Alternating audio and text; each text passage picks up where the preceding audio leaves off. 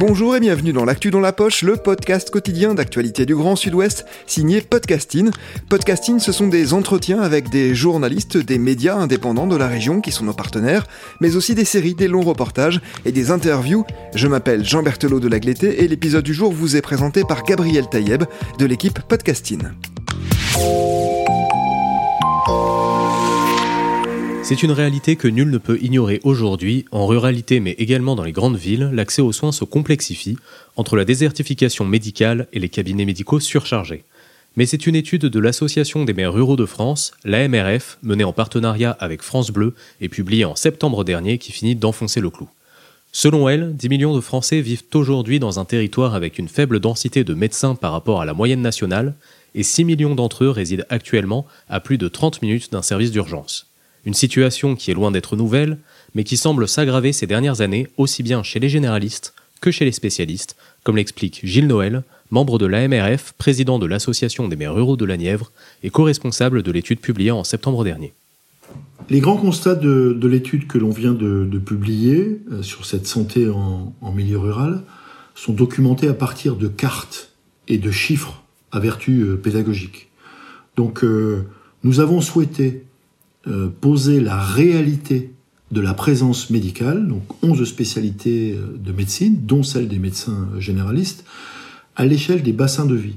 Un des fondements euh, de ce travail, c'est de revendiquer la réorganisation du système de santé en France afin qu'on limite les inégalités d'accès aux soins, notamment pour les ruraux.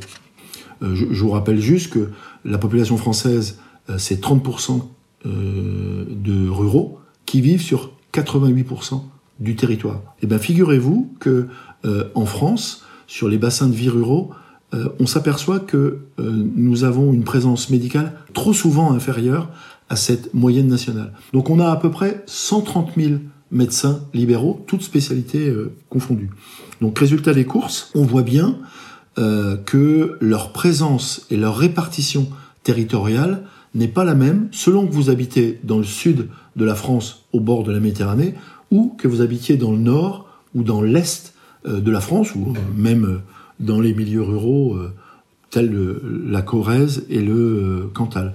Donc on a essayé de regarder ces libéraux qui travaillaient exclusivement à destination de leurs patients et voir leur déclinaison bassin de vie par bassin de vie pour la médecine générale et département par département pour les autres spécialités, hein, que ce soit le dermatologue, euh, le psychologue, le psychiatre et autres, euh, pour être à même de pouvoir euh, constater, et c'est pour ça que c'est une vertu pédagogique, il ne s'agit pas d'opposer la ville à la campagne, constater que dans certains endroits, on avait une présence, on va dire, excédentaire à cette moyenne nationale, et de l'autre côté, une présence déficitaire.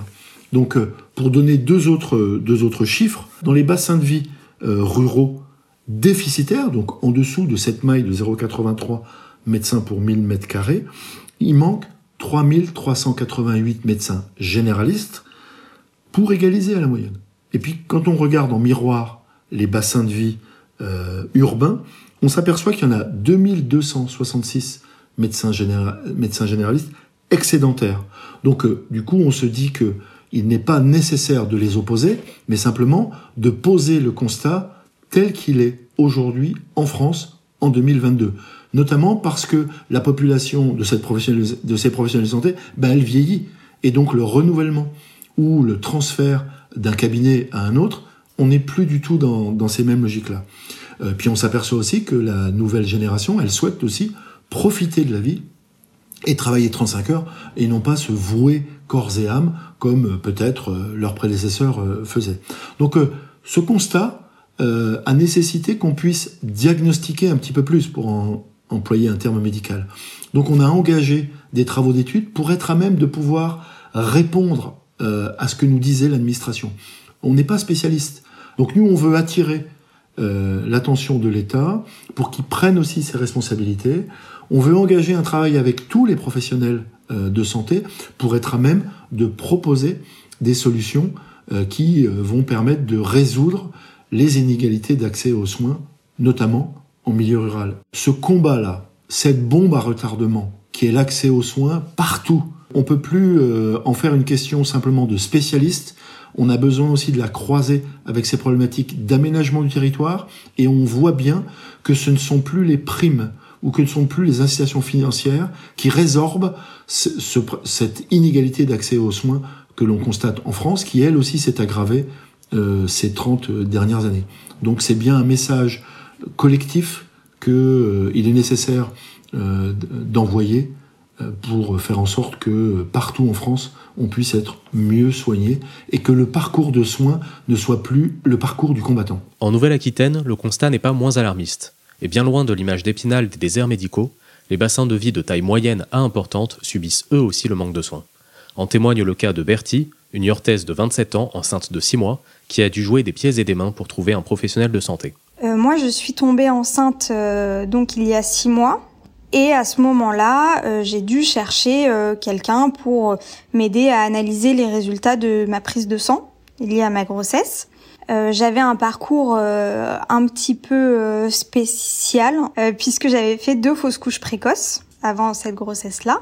Euh, donc j'avais vraiment besoin de trouver un professionnel de santé euh, qui, dès le début, puisse me dire est-ce que mes résultats étaient bons, est-ce qu'il y avait une chance euh, que ça tienne, est-ce que j'avais quelque chose de particulier à faire? Il fallait que je trouve quelqu'un pour une échographie de datation. À cette période-là, je n'avais pas de médecin traitant et je n'étais pas suivie parce qu'on venait d'emménager euh, avec mon mari euh, suite à quelques années passées à La Rochelle.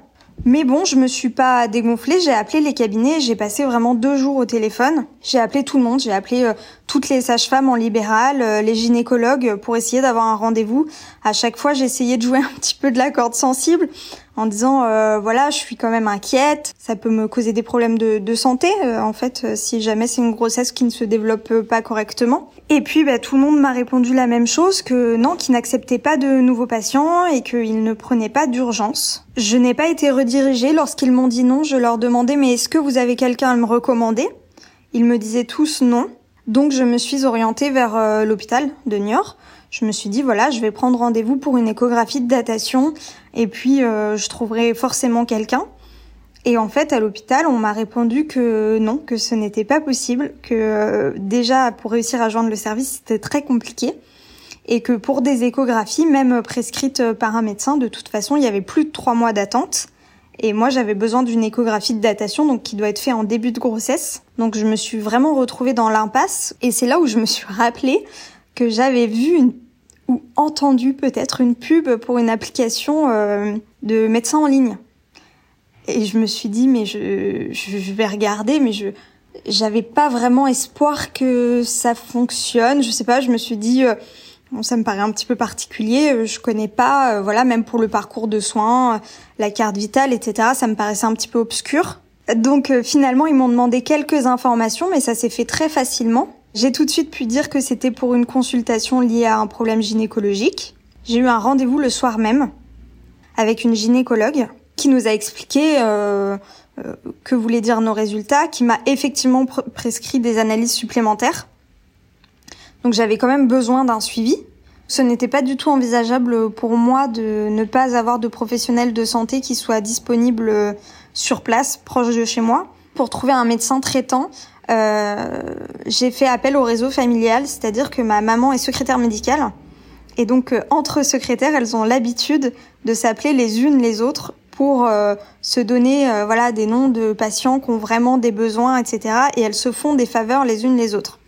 Et donc comme ça, j'ai réussi à avoir un médecin traitant. Mais sans cela, euh, je pense qu'aujourd'hui, enfin même c'est sûr, je serai toujours sans médecin traitant. Donc c'est-à-dire que pour l'arrivée de mon enfant, je n'aurai pas de médecin traitant pour le suivi pour le suivi de mon bébé, ce qui est un vrai problème. Euh, lorsque je suis allée voir euh, ma médecin au bout de mon cinquième mois de grossesse, euh, elle n'était pas surprise que je n'ai pas réussi à trouver de médecin auparavant. par contre, j'avais été très malade pendant les trois premiers mois, j'avais perdu 10 kilos, j'avais beaucoup de carences, c'était une période qui n'était pas évidente. Et donc, elle était inquiète. Elle était inquiète. Elle m'a demandé de faire beaucoup d'examens. Et puis, elle a été très presque protectrice. Elle m'a demandé voilà qu'on se voit vraiment très régulièrement. Elle a vraiment pris les choses en main et je pense que ça l'a inquiétée. de me recevoir que maintenant. La gravité de votre situation a-t-elle fait réagir votre médecin sur la situation d'urgence à Niort aujourd'hui? Non, ça n'a pas du tout été un choc pour elle puisque c'est vraiment euh, euh, monnaie courante. Euh, c'est au su et au vu de tous. tout le monde sait que qu'on n'y arrive pas. je suis allée voir le dentiste l'année dernière à Niort parce que j'avais une rage de dents et j'ai été très choquée parce que ma dentiste m'a dit mais vous savez, euh, régulièrement, euh, on a des personnes qui viennent en salle d'attente et qui pleurent dans la salle d'attente et qui nous supplient de les prendre. Et elle me dit, mais je ne peux pas, je ne peux pas prendre de nouveaux patients, sinon je n'ai plus de vie et je fais que ça. Euh, donc, je m'estime très chanceuse, mais ça soulève quand même de vraies questions. voilà, il faut avoir le temps de chercher. Je me suis donné les moyens pour trouver quelqu'un. je parle correctement français, j'ai accès à Internet. Euh, voilà, si je me dis que si pour moi, euh, qui suis née ici, donc qui est quand même un réseau familial, amical, si moi j'ai eu tant de mal à trouver, c'est absolument pas accessible pour euh, pour tout à chacun. Who's got the pain when they do the mambo? Who's got the pain when they go uh? Who's got the pain when they do the mambo? I don't know who. Do you? Who needs a pill when they do the mambo? Who needs a pill when they go, uh? Who needs a pill when they do the mambo? I don't know who. Do you? Someone must be sick with the heat or stepping on everyone's feet.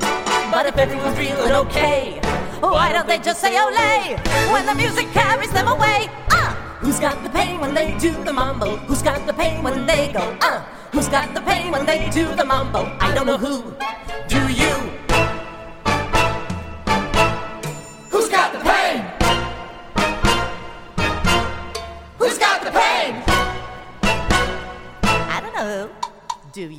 À Bergerac, en Dordogne, le constat est aussi amer.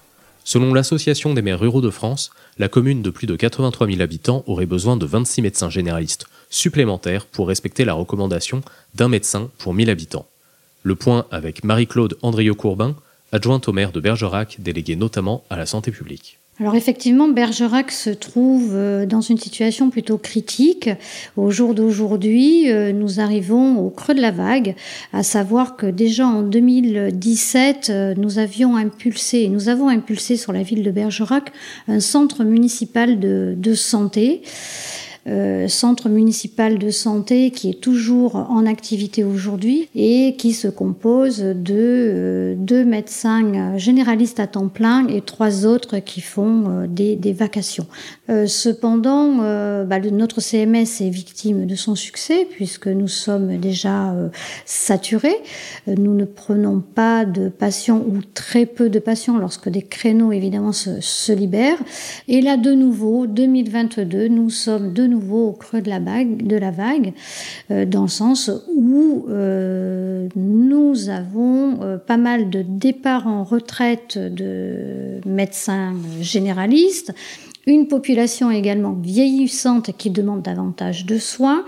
Alors il est certain que il est plus difficile de consulter un, médecin rural que en ville. Mais cependant, euh, Bergerac est mal doté. Nous avons des difficultés à euh, recruter des médecins. Déjà sur notre CMS, moi je suis en constante euh, alerte et à la recherche d'un autre médecin. Donc je profite de, cette, de cet entretien pour passer un appel.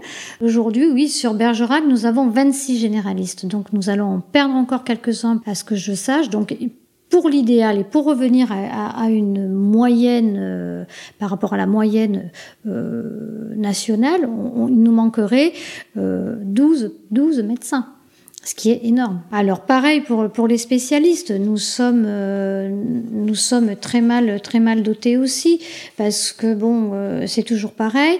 nous avons peu de, il nous faudrait 138 spécialistes de plus sur le, territoire. Alors c'est en gynéco, c'est en pédiatrie, c'est en psychiatrie. Je parle aussi de la dermato, de la radiologie. Enfin c'est tout spécialiste, spécialité confondue.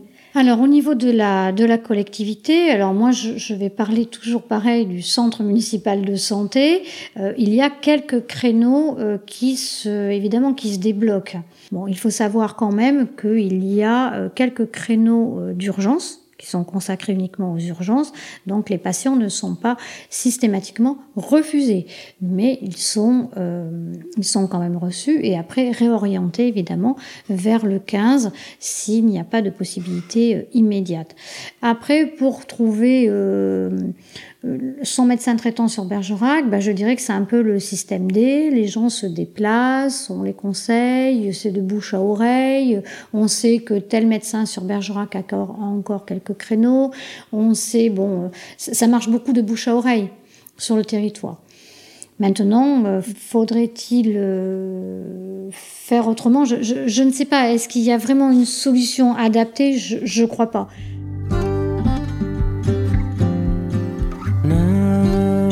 As I go upon my way. So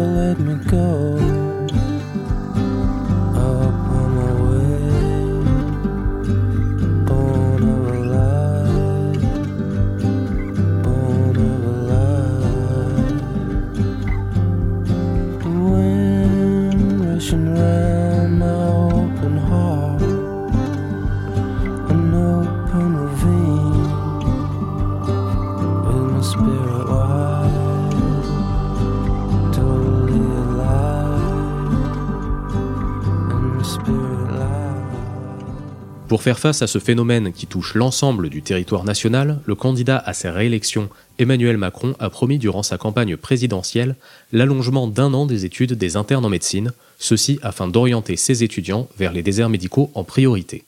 Une proposition dans ce sens a été présentée à l'Assemblée nationale le 26 septembre par le ministre de la Santé François Braun, non sans éveiller la colère des principaux syndicats d'internes en médecine. Le 14 octobre, ces derniers ont appelé à la grève pour protester contre cette mesure qu'ils jugent injuste et coercitive nous nous sommes rendus à la manifestation qui se tenait à Bordeaux. Bah, en fait, on s'oppose parce que déjà, c'est des mesures qui sont hyper. Euh, en fait, pour nous, ça, paraît très hypocrite parce qu'ils la vendent comme une année en plus pour notre formation, pour euh, soi-disant pour notre bien. Au final, en fait, c'est juste qu'on tout le monde se rend compte en France qu'il y a un gros problème au niveau. Euh, bah, de l'accès aux soins euh, dans les déserts médicaux. Euh, ils essayent de, de, boucher les trous. On sait très bien que c'est compliqué, qu'il n'y a pas beaucoup de solutions, mais ça va servir à rien d'imposer aux jeunes médecins. Là, les internes, pour le coup, on commence même pas nos études. On a déjà 6 ans, 7 ans. Euh, de cursus, on est très fatigué, c'est pas des études faciles et en fait tout ça se rajoute à, à plein de mesures qui ont été prises et on n'a jamais été d'accord et ça s'est quand même mis en place. Et voilà, c'est pour ça qu'on essaye un peu de se faire entendre parce que là, ça nous rajoute encore une imposition que nous, on n'a jamais voulu, encore une année de plus après dix ans d'études. Enfin, voilà, c'est un ras-le-bol, je pense. En fait, euh, quand on parle vraiment avec les jeunes, au final, euh, ils sont pas là à dire je ne veux absolument pas m'installer à la campagne. C'est faux. Moi, j'ai des amis qui ont toujours vécu à la campagne qui aimeraient bien. En plus, un désert médical, c'est pas que la campagne. Hein. Ça peut être euh, la périphérie de Paris, ça peut être les banlieues, etc. En fait, c'est faux. C'est juste que on n'a pas envie de l'imposer, quoi. Si on a envie de rester en ville, on a envie de rester en ville. Après autant de sacrifices dans notre jeunesse, dans, les études, en fait, les gens, je pense, se rendent pas compte à quel point c'est difficile. Euh, D'extérieur, ils ont l'impression que l'État nous, a tout donné, que euh, nos études sont payées, etc. Ce qui est faux. Euh, on fait gagner de l'argent à l'État. Nos, nos, heures sup ne sont pas payées. On est payé environ 5 euros de l'heure en moyenne pour des horaires de fou. On a des responsabilités. Et en fait, au final, bah, on, ouais, on nous laisse un peu sur le dos. Enfin, on nous dit que c'est notre, notre devoir, etc. Bah non, c'est pas. Personne ne voudrait ça. Personne ne voudrait être à notre place. Alors je vois pas pourquoi c'est nous qui devrions, euh, voilà, endosser tout ça. Ouais, c'est un peu ça. C'est, oui, c'est ça. En fait, la jeune génération, on les culpabilise. Moi, je trouve. Euh, au niveau de ces déserts médicaux et c'est des en fait c'est des, des mesures qu'on a pris il y a 30 ans, il y a 10 ans avec le numerus clausus etc et voilà, et nous, on n'était même pas encore dans nos études de médecine, et là, on nous impose des choses qu'on n'a vraiment pas envie. Pour le coup, ouais, là, alors, euh, il y a pas mal de choses qui se mettent en place, heureusement positives. Par exemple, les gros pôles de santé, des maisons de santé pluridisciplinaires. Euh, ça, c'est pas mal. Ça regroupe des, des médecins dans, dans, une seule maison avec plein de d'autres euh, d'autres corps médicaux, des kinés, voilà, plein de paramédicales avec nous. Ça, c'est ça, c'est une incitation évidemment d'être bien installé, d'être dans des beaux locaux parce qu'on fait quand même des gros horaires, donc autant avoir des, des cabinets qui sont agréables, des collègues, etc.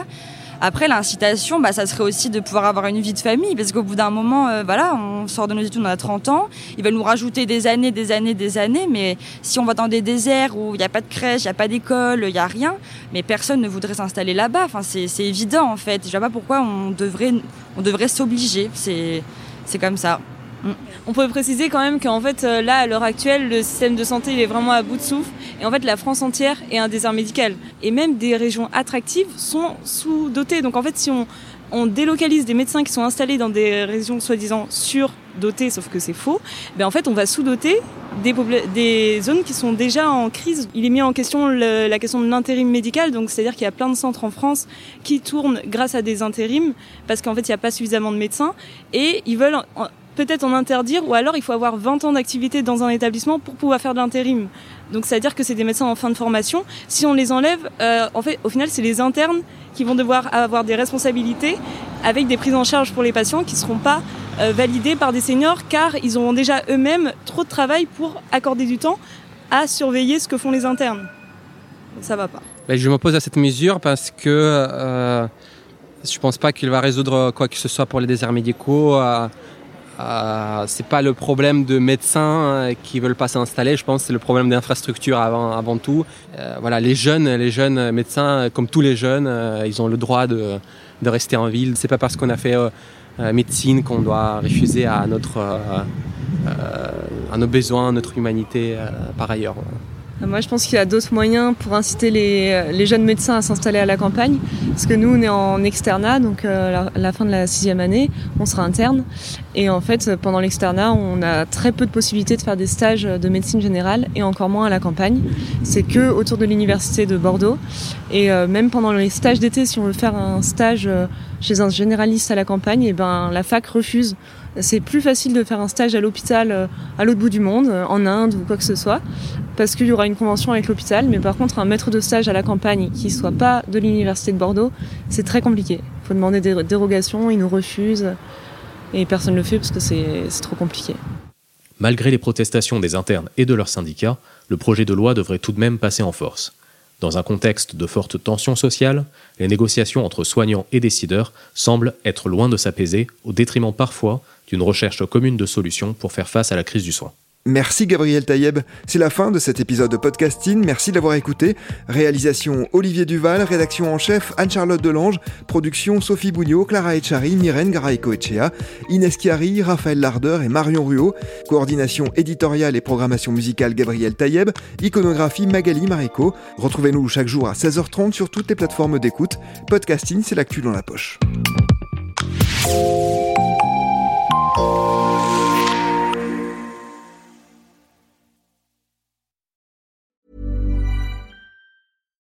When you make decisions for your company, you look for the no-brainers. And if you have a lot of mailing to do, stamps.com is the ultimate no-brainer. It streamlines your processes to make your business more efficient, which makes you less busy. Mail checks, invoices, legal documents, and everything you need to keep your business running with stamps.com. Seamlessly connect with every major marketplace and shopping cart. Schedule package pickups and see your cheapest and fastest shipping options from different carriers. With rates up to 89% off USPS and UPS rates. And with the Stamps.com mobile app, you can take care of mailing and shipping wherever you are. Make the same no brainer decision as over 1 million other businesses with Stamps.com. Sign up with Code PROGRAM for a four week trial, plus free postage and a free digital scale. No long term commitments or contracts. That's stamps.com. Code program.